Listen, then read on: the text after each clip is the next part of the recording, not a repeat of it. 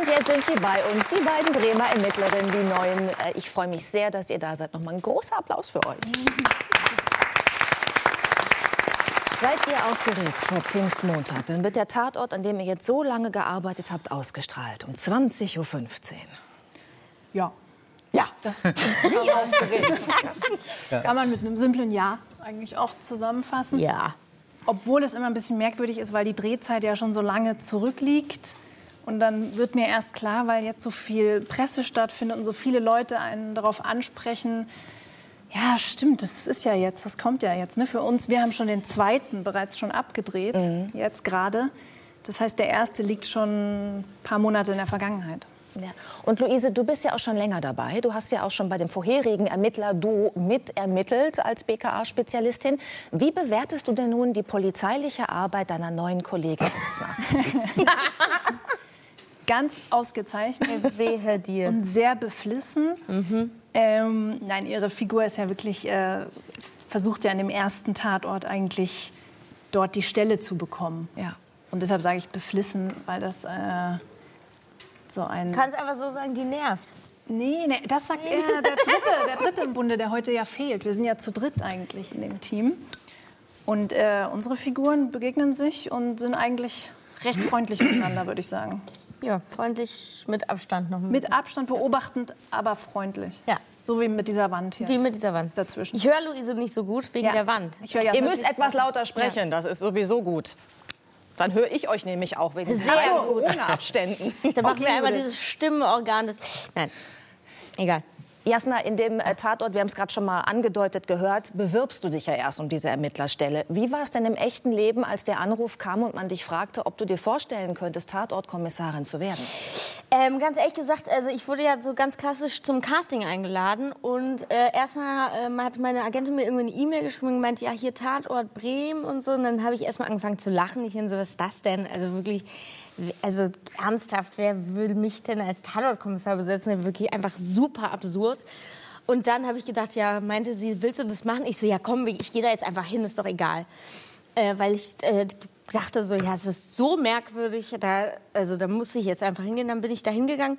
Dann wurde ich äh, gecastet mit einer anderen Kollegin zusammen, die ähm, dann das äh, nicht machen wollte oder keine Lust drauf hatte. Und äh, fand es dann immer besser, die Idee, Tatortkommissarin zu werden. Nein, weil ich dachte, ich nehme ja nichts weg. Ähm, ich, ich, niemand, und das muss man wirklich auch unserer damaligen Redakteurin äh, Annette Strelo von Radio Bremen zugutheißen, die das so vorgeschlagen hatte. Niemand würde auf die Idee kommen, erstmal Fritzi Bauer, die aussieht immer noch wie 16 äh, oder jetzt ein bisschen wie 23 vielleicht, ähm, als Tatortkommissarin zu besetzen. Plus, ich nehme mir keine anderen Rollen weg. Weil sowieso niemand auf die Idee kommt, mich als Kommissarin zu besetzen.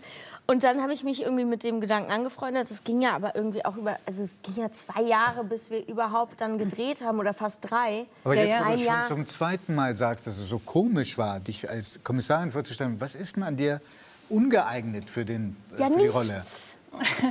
Gar nicht. Nein, natürlich schon, weil ähm, die erste Frage, die ich natürlich auch gestellt habe, ähm, der Redakteurin Annette Strelo, als, als, wir, als das dann fest war, dass, dass ich das machen solle und sie mir das angeboten hatten, ähm, habe ich mich hier in Bremen tatsächlich mit ihr getroffen. Da war ich gerade mit Sophie Hunger auf Tour und habe deren Merchandise verkauft. Da waren wir in Bremen im Schlachthof und da habe ich äh, mich mit Annette getroffen. Und da habe sie gefragt, so, ich habe jetzt eine Frage, bevor ich das zusage. Ab wie viele Jahre kann man Kriminalkommissarin bei der Mordkommission werden? Und meint sie, das war das Erste, was ich nachgeguckt habe, ab 30. Meine ich, okay, geil. Weil ich kann mein eigenes Alter spielen. Ich bin jetzt 32, also es ist total, es ist, kann total normal sein, dass ich jetzt gerade Kommissarsanwärterin bei der Kriminalpolizei bin. Wie ich jetzt auch geworden bin. Du thematisierst ja auch deine Körpergröße selber als Tatortkommissarin. Ähm, du bist ja relativ, ich sag mal, klein. Ne? Es gibt ja Mindestgrößen bei der Polizei. Ja. Wie groß bist du?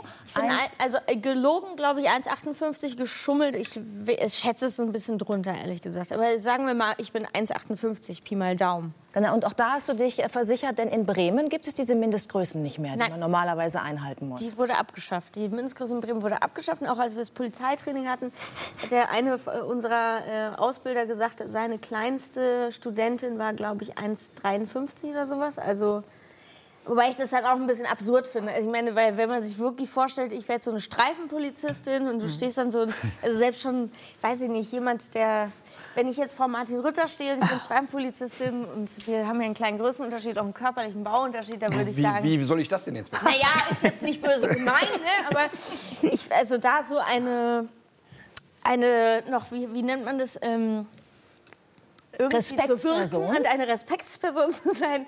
Ich habe das auch schnell gemerkt bei den Angriffen oder so, die wir gelernt haben, als wir da bei der Polizei waren. Und ich gedacht, okay, ich bin körperlich wahnsinnig allen unterlegen auf jeden Fall. Also es ist ja wirklich Ja, deshalb ist ja gut, dass wir uns in der Fiktion befinden, weil wir dann immer zu zweit natürlich in solche Situationen irgendwie mit gezogener Waffe reinrennen. Ja.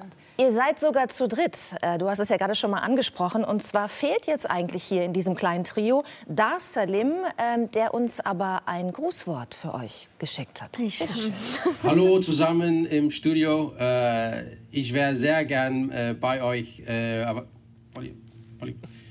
es geht leider nicht. Es tut mir leid, aber zu meinen Lieblingskommissarinnen viel Spaß beim Talkshow und äh, zu allen Zuschauern. Ich hoffe, dass Sie äh, die neue Tatort genießen.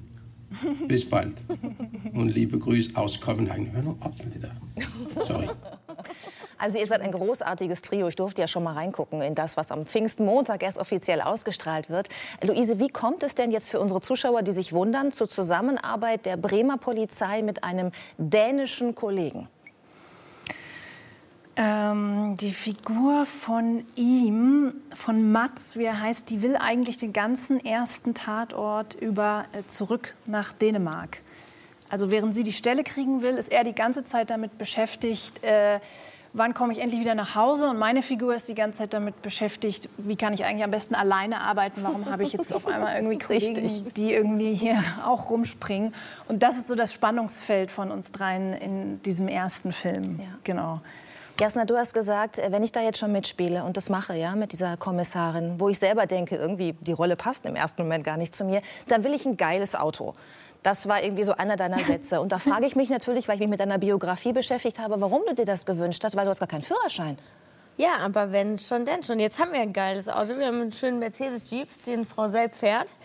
Und äh, ich werde natürlich die ganze Zeit dazu angehalten, ich bin jetzt 32 Jahre alt, ich habe immer noch keinen Führerschein.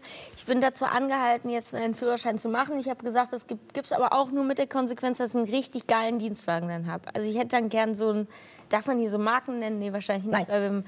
Einen großen, ein großes Auto, weil ich sehr, sehr klein bin. Jan, Warum die ganze Sendung ist so gebaut, dass es auf dich. Äh, erst der Ruf von Martin Rütter, jetzt auch Führerschein. Ja. Äh, Wie, du bist seit kurzem stolzer Inhaber eines Führerscheins. Ja. Wie fühlst du dich? Ja. das ist doch toll. Du hast einen Führerschein. Ich habe ja, ich habe den gemacht. Ich habe, äh, als hätte ich es gewusst, ähm, oder nicht besser gewusst, eine, ein, zwei Wochen vor Corona habe ich bestanden. War, war schon einmal durchgefallen. Also hätte ich, wäre ich da noch mal durchgefallen, dann hätte ich jetzt keinen Führerschein, weil danach gab es keine Prüfung mehr. Und mein Jahr wäre dann auch um. Du hast ja so ein Jahr irgendwie zwischen theoretischer und praktischer, das wäre dann um gewesen. Aber ich habe es geschafft und es war das Beste überhaupt. Also gerade dann, ne, erster Lockdown und so und Straßen sind leer. Ja, ich sag, ja. Sonst, äh, ja. Fährst du perfekt. regelmäßig oder ist erstmal so? Ja, ich bin jetzt, guck mal, ich, ich bin irgendwie 44 Jahre ohne Auto ausgekommen und habe das nie, also ist einfach, keine Ahnung, ist nie, war, war nie Teil meines Lebens so.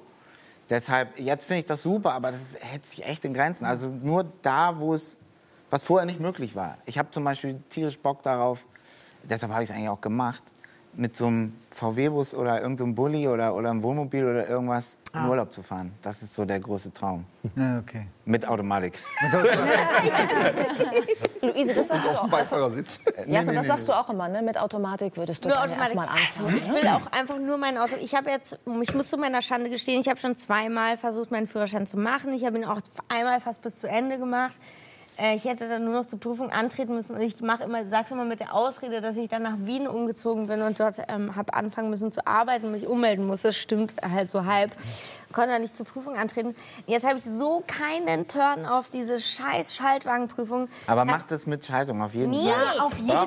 du musst doch lernen, wie es und dann kannst Ich hab du seitdem nein, wieder- du kannst zur Schaltwagenprüfung dann noch mal gehen. Du musst dann nur zur Prüfung gehen. Ich mache einen Automatikführerschein und kaufe mir eine Automatik und werde Aber das ist, dieser glaub ich, Ich stelle mir dann immer so vor, ganz toll. Nein, Ganz Leute, das ist doch ich habe mich genau die gleiche Sache gefragt und dann habe ich mir so vorgestellt, so Roland Emmerich-Filmsituation, die Erde bricht auf, ich muss irgendwie meine Familie in Rettung bringen und dann, äh, ähm, in Sicherheit meine ich, und, und da steht ein Auto und ich, ja geil, ich habe Führerschein und hole sie da rein und dann ist das so mit Schaltung. Ja, aber ich kann ja fahren, Schaltwagen fahren. auf. Ich kann doch Schaltwagen fahren. Ach so, ja, dann ist alles gut. Ja, fänd das Ja, super. ich gesagt. nicht mit dem Ja, Schaltwagen. da- Aber Bill wollte was sagen, wurde unterdrückt. Entschuldigung. Nee, ich dachte nur mit den, äh, mit den Füßen, dass wenn man erst nur Schaltung lernt, ist es dann nicht. Ich könnte, glaube ich, äh, erst ähm, Automatik macht und dann doch Schaltung fahren will, kommt man da nicht total. Nein, Ja, Also ich, Ich habe könnte, nur glaube ich, Schaltung nicht mehr und ich habe in meiner fahren. Beziehung täglich die Diskussion Automatik gegen Schaltung. Und für mich ist Schaltung und bleibt so spannend. Es ist eh schon langweilig, Auto zu fahren. Also will ich mal so hochziehen, in den dritten, vierten, fünften, sechsten, während neben mir sich die Nägel, da wird noch mal so gedrückt, dann, dann kann der schon, dann wird schon gepiept, sobald man die Hände vom Lenkrad, nach einer Stunde kommt mal so ein Pieps. Ja, nee, das ist doch so geil. langweilig. Ich glaube, ich könnte ich- nee. Schaltung nicht mehr. Also ich, bin, Ach, ich habe Schaltungsführerschein gemacht, Ich bin seitdem nie wieder mit dem Schaltwagen gefahren. so. Also Oder ist das so wie Fahrradfahren? Das verlernt man nicht. ja, genau. Ja, also, Ich auch. Da glaube Also ich nicht. Ich Luise, glaub, du bist ja, gehörst ja zu den wenigen in der Runde, die offenbar schon sehr lange einen Führerschein haben und auch Auto fahren Ich kann können. nicht glauben, dass das so die Menschen spaltet. Ina Müller sagt völlig oder. Ketchup oder so. Wir leben in einer gespaltenen Gesellschaft, Ja, wieder beliebt. Ich bin Aber für ist das nicht beides. nämlich mit der Schaltung eigentlich toll? Aber warum hat deine Kollegin Jasna äh, trotzdem Angst, mit dir Auto zu fahren? Ja, das frage ich mich eigentlich auch. Also, Moment mal. Es könnte darauf fußen, dass ich wahnsinnig blind bin ohne Brille, wie auch jetzt in diesem Moment. Ähm, und wir natürlich immer angehalten sind, schnell zu fahren. Ne? Es ist ja langweilig, wenn irgendwo äh, die Kommissarinnen vorfahren und auf einmal kommt da so mit 30 so ein Wagen angetuckert. Und das heißt, wir ziehen einfach dermaßen schnell um die Kurven und äh, den Schulterblick muss dann auch gerne mal du übernehmen, wenn ich dann so rumziehe. Und ähm, ich bin aber relativ blind dabei tatsächlich, weil ich ja nicht mit Hölle. Brille spiele. Und Ich habe nur eine Brille privat, also ich kann keine Kontaktlinsen vertragen.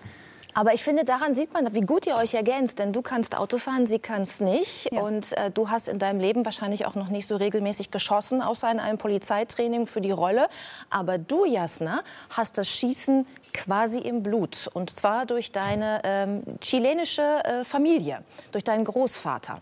Ähm, auf wen und was hast du schon äh, geschossen in deinem Ah, Leben? jetzt mache ich mir ganz viele Feinde in meinem Leben, aber ähm, Auf wen fand ich gut, die Frage. auf wen, ja, auf mehrere Menschen. Nein, also meine Familie kommt aus Südamerika. Mein Großvater ist ähm, Chilene. Ich bin, ähm, besitze auch einen chilenischen Pass. Ich habe sehr, sehr viel Familie und eine meiner Großtanten hat dort eine Farm, eine, eine Farm, eine Plantage, eine Avocado-Plantage. Da sieht man die 8000 Mitglieder meiner Familie. Ist, da fehlen noch welche. Also jetzt diesen, da fehlen noch ein paar. So ungefähr be begibt sich das dort.